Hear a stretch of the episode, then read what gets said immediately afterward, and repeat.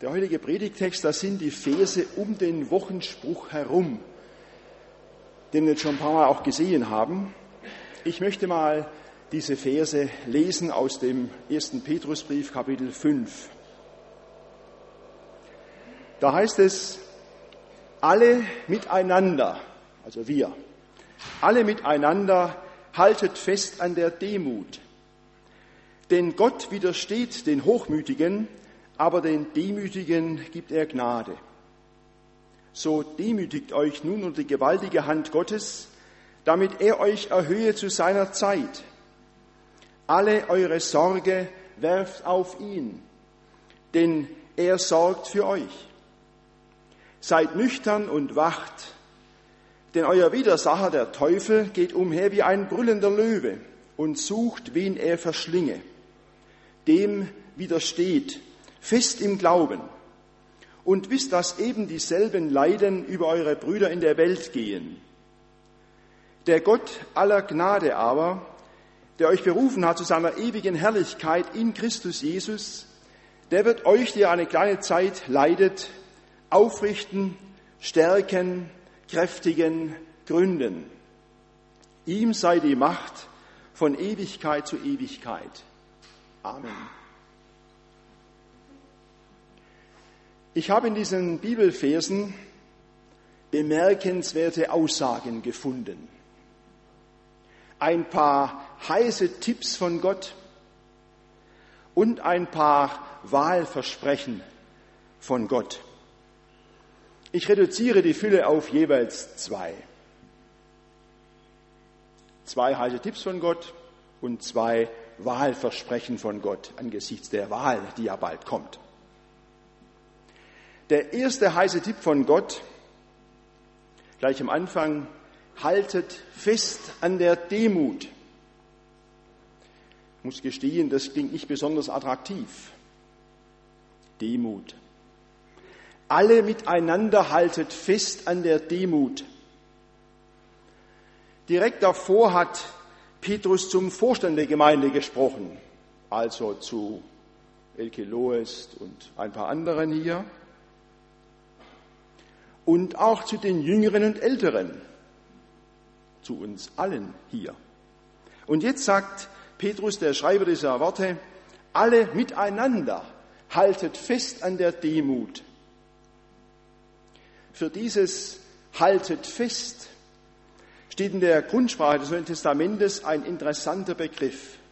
Man könnte es auch so übersetzen, alle miteinander bindet euch den Schurz der Demut um.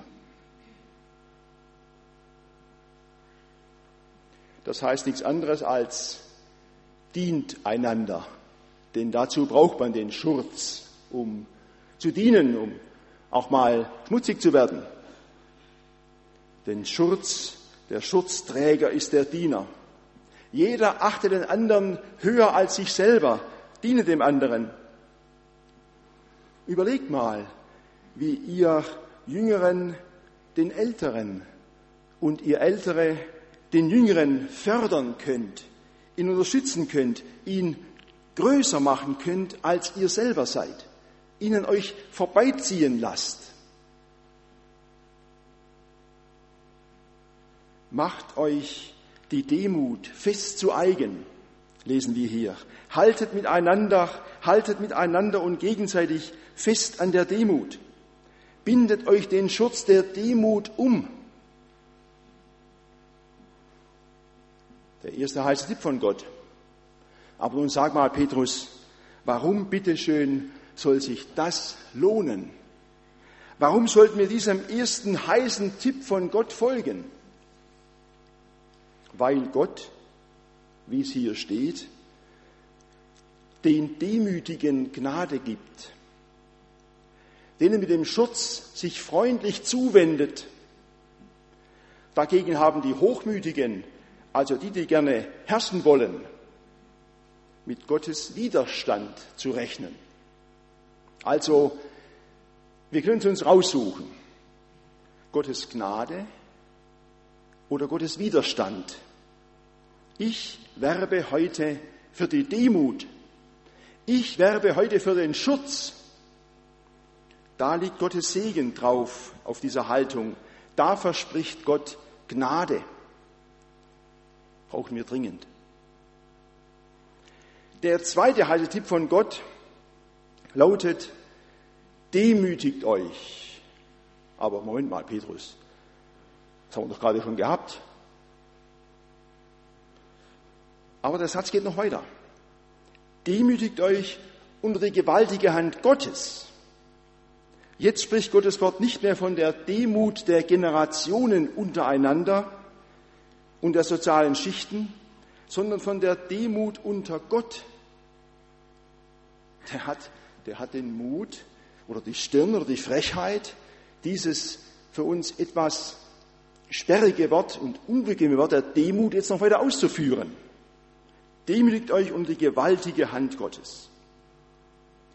Hier geht es darum, dass wir Ja sagen, ein Ja finden zu den Gegebenheiten, die Gott für uns bereitet hat, in die Gott uns alle hineingestellt hat. Dass wir Ja sagen zu unseren Eltern, die wir gerade haben im Sorgenfresser verschwinden sehen. Ja. Ja sagen zu den Eltern, Ja sagen zu den Geschwistern. Weiß nicht, wie es Ihnen geht. Ich habe noch vier von der Sorte. Ist gar nicht so ganz einfach. Und ich glaube, die hatten es auch nicht ganz einfach, zu mir Ja zu sagen. Ja zu sagen zum Ehegatten. Das ist eine Herausforderung. Wir üben jetzt schon 38 Jahre. Aber, naja, sind noch dran. Ja sagen zu den Kindern. Wir haben vier Kinder. Man sollte nicht glauben, dass die alle von den gleichen Eltern kommen. Ja sagen zu den Kindern. Und jetzt haben wir auch schon Enkelkinder. Die kommen nicht direkt von uns. Das merkt man auch. Ja sagen, unter die gewaltige Hand Gottes sich demütigen, annehmen, was ich vorfinde. Ja sagen zu meinem sozialen Stand. Ich habe im Herfahren nach Barmstedt ein Interview gegeben mit einem Soziologen, der lang und breit über die über die schwindende Mitte der Gesellschaft sich ausgelassen hat. Ja sagen zu meinem sozialen Stand, zu meinem Beruf. Ja sagen zu unseren Gaben und zu unseren Grenzen. Gaben ist einfach. Grenzen manchmal auch. Ja sagen zu meinen Fähigkeiten. Das, was mir von der Hand läuft. Aber auch Ja sagen zu dem, was sein muss was ich auch zu bewältigen habe. Ja sagen zu unserem Aussehen. Nicht, wie es Ihnen geht, Sie in den Spiegel schauen. Ja sagen zum Aussehen gehört auch unter der Demütigung unter Gottes gewaltige Hand. So hat er mich gemacht. Wir sind Handarbeit Gottes. Wir sind alle schön. Psalm 139, da jubelt einer, du hast mich wunderbar gemacht. Wann haben Sie das zum letzten Mal von sich selber gesagt? Ja sagen zur Körpergröße. Ich habe vorher schon überlegt, ob man dieses Pult auch für Erwachsene einstellen kann. Aber ich habe es doch gemerkt, ich habe groß genug ausgedruckt, dann, dann geht es so. Dass man ein Ja findet zu Gottes Gegebenheiten. Sie denken wahrscheinlich, der hat's gut, der hat den Überblick, der guckt überall drüber. Ja, das ist so. Aber man sieht mich auch immer als Ersten wenn ich irgendwo bin. Wegducken ist schwierig. Ein Ja finden zum eigenen. Ein Ja finden zur Haarfarbe. Solange man noch welche hat, Haare. Ein Ja finden zu dem, wie ich bin. Ein Ja finden zu meinen Gefühlen. Das gehört dazu, mich zu demütigen und die gewaltige Hand Gottes. So bin ich geschnitzt. Auch mit diesem Charakter. ja sagen zu meinen finanziellen Möglichkeiten, die mir Grenzen stecken oder vieles eröffnen. Ein Ja finden. Ja sagen zu dem, was gelingt und zu dem, was wir nicht hinkriegen. Ja sagen zu dem, wofür ich gelobt werde und auch für das, wo sich andere abwenden. Es ist nicht einfach, sich um die gewaltige Hand Gottes zu demütigen. Hierher gehört auch der Wochenspruch. Und zwar ist er interessant verknüpft Sie können das mitlesen. Demütigt euch um die gewaltige Hand Gottes. Und nun heißt es interessanterweise, wie man das macht. Demütigt euch um die gewaltige Hand Gottes, das heißt es wörtlich, indem ihr alle eure Sorgen auf ihn werft. So geht es also mit der Demut vor Gott, dass wir uns dadurch vor ihn demütigen, dass wir unsere Sorgen auf ihn werfen. Und ich füge hinzu, auch alle unsere Freuden. Beides gehört ja zu dieser nicht-olympischen Wurfdisziplin, dass wir Gott beides hinwerfen, Sorge und Freude, Scheitern und Erfolg, Tadel und Lob, Klage und Dank. Alles werft auf ihn, denn er sorgt für euch. Ihr liegt ihm am Herzen, er ist besorgt um euch, er sorgt für euch. Aber Petrus, da muss ich wieder mal zurückfragen, warum soll sich das lohnen, sich so vor Gott zu demütigen, dass sie alles ihm hinwirft? Warum sollten wir diesen zweiten Tipp von Gott befolgen? Nun, auch da findet sich im Predigtext die Antwort. Wer sich unter Gottes gewaltige Hand demütigt, wer seine Lebenslasten und seine Lebensfreuden zu Gott bringt, den erhöht er zu seiner Zeit. Den richtet Gott auf. Den empfängt Gott einst mit aller Ehre im Himmel. Wann diese Ehrung durch Gott geschieht, wann Gott die Demütigen erhöht, Wann Gott sagt, komm her, du Gesegneter Gottes, komm rein in den Himmel. Das ist seine Sache. Hier steht zu seiner Zeit. Aber dass er die Demütigen erhöht, das ist sicherer als das Amen nach meiner Predigt. Und das kommt auch. Zwei Tipps von Gott.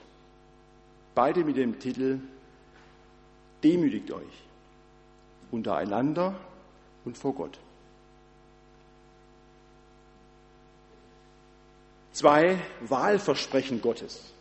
Heute in zwei Wochen ist ja Bundestagswahl. Ich vermute mal, dass hier wieder ein Wahllokal sein wird im Hause. Ja. Wir werden in diesen Wochen jetzt gelockt und genervt von Wahlversprechen. Mal sehen, was am Montag danach übrig bleibt. Aber Gott gibt uns heute zwei Wahlversprechen, die wirklich gültig sind. Darauf können Sie ihn festlegen, festklopfen. Ja, darauf hat er sich sogar festnageln lassen am Kreuz. Das erste Versprechen von Gott lautet, er hat uns berufen zu seiner ewigen Herrlichkeit in Christus Jesus. Also ist kaum zu fassen, aber wahr. Jeder Einzelne, der hier sitzt, ob jung, ob alt, ob Mann, ob Frau, ob sonst irgendwas, wo wir dazugehören, jeder ist von Gott berufen. Berufen zur ewigen Herrlichkeit. Das heißt berufen zum Himmel. Kürzlich mache ich einen Besuch und beim Rausgehen aus dem Krankenhaus sehe ich einen Mann aus meinem Dorf, aus Bünsdorf, da sitzen, mit dem ich in 20 Jahren noch kein anderes Wort als Moin gesprochen habe. Ich spreche ihn an, mehr als Moin. Er klagt über sein Leiden. Und dann sagt er, es geht abwärts. Und ich sage ihm, nein, es geht aufwärts. Da schaut er mich an, runzelt die Stirn und sagt dann, meinen Sie den Himmel? Ich sage, genau den meine ich. Es geht aufwärts. Wir alle sind ohne Ausnahme berufen zum Himmel oder wie es hier steht, zu Gottes ewiger Herrlichkeit. Und zwar in Christus, fügt Petrus an. Das heißt, wir verdanken diese Berufung zum Himmel Jesus Christus. Er hat diesen Graben zwischen Gott und uns überbrückt. Und wer dieser Jesusbrücke vertraut, der kommt rüber in Gottes ewige Herrlichkeit. Dieses Angebot soll jeder hören.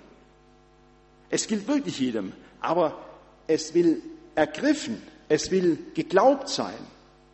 Die Jesusbrücke will betreten sein, dann erst merkt man, dass sie trägt. Petrus, warum sollten wir dem Ruf Gottes, dieser Berufung Gottes in Jesus Christus folgen? Nun, weil das der Weg ist zu Gottes Herrlichkeit, der einzige Weg in den Himmel. Das ist Gottes Versprechen. Wer ihn wählt, bei dem löst Gott das Versprechen ein.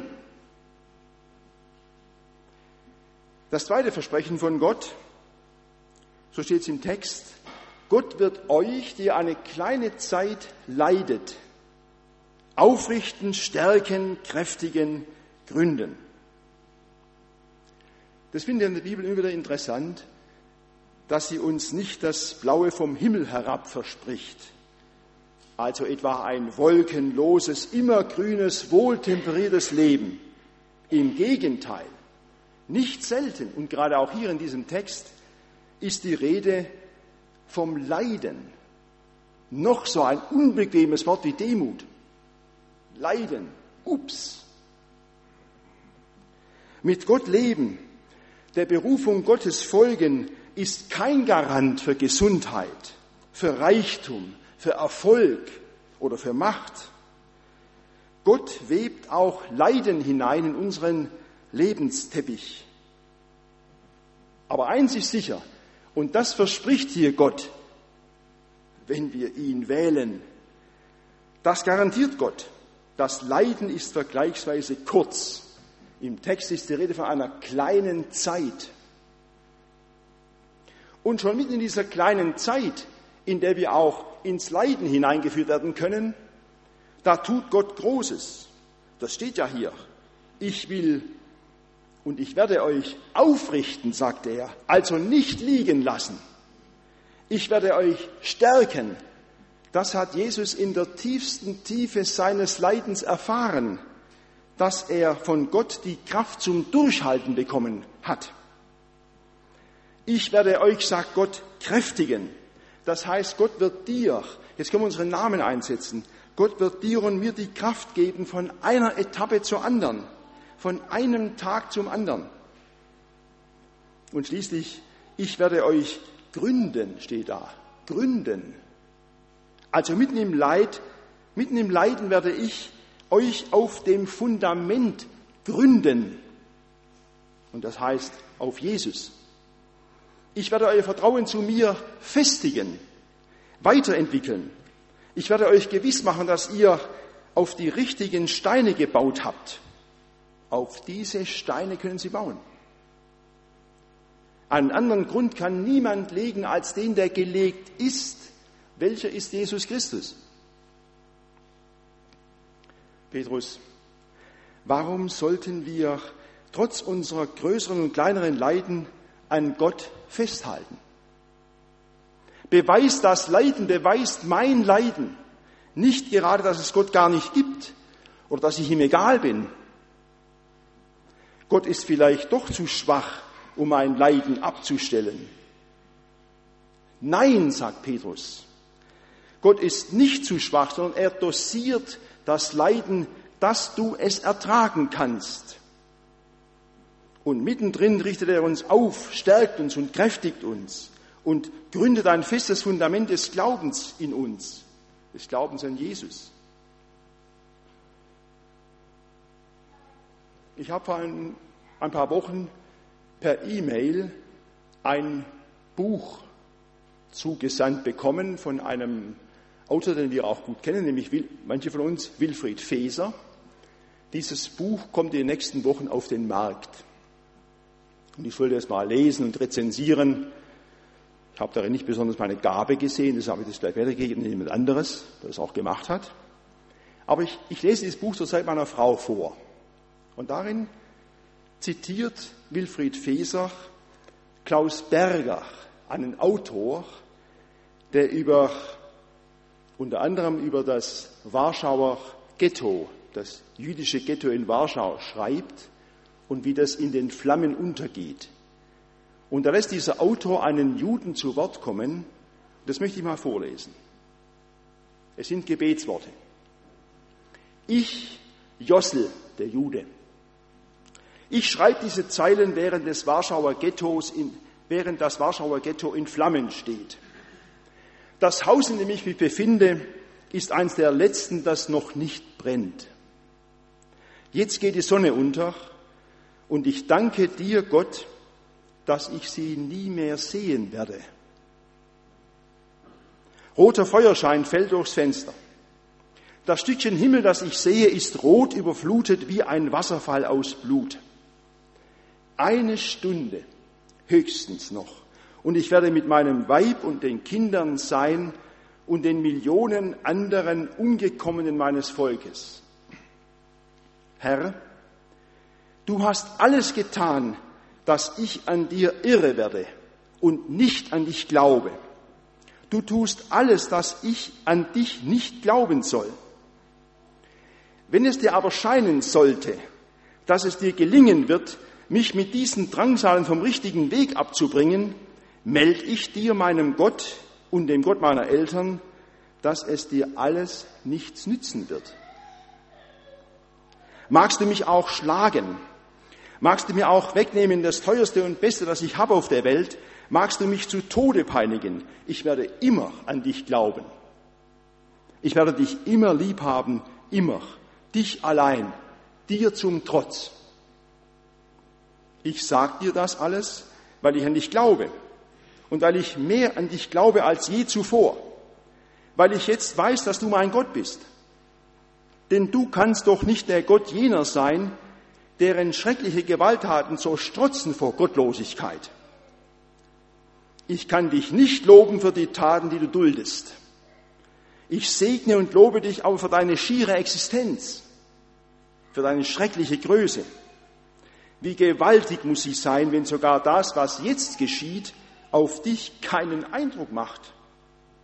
Aber gerade weil du so groß bist und ich so klein, bitte ich dich, warne ich dich deines Namens wegen, hör auf, deine Größe dadurch zu betonen, dass du die Unglücklichen schlagen lässt.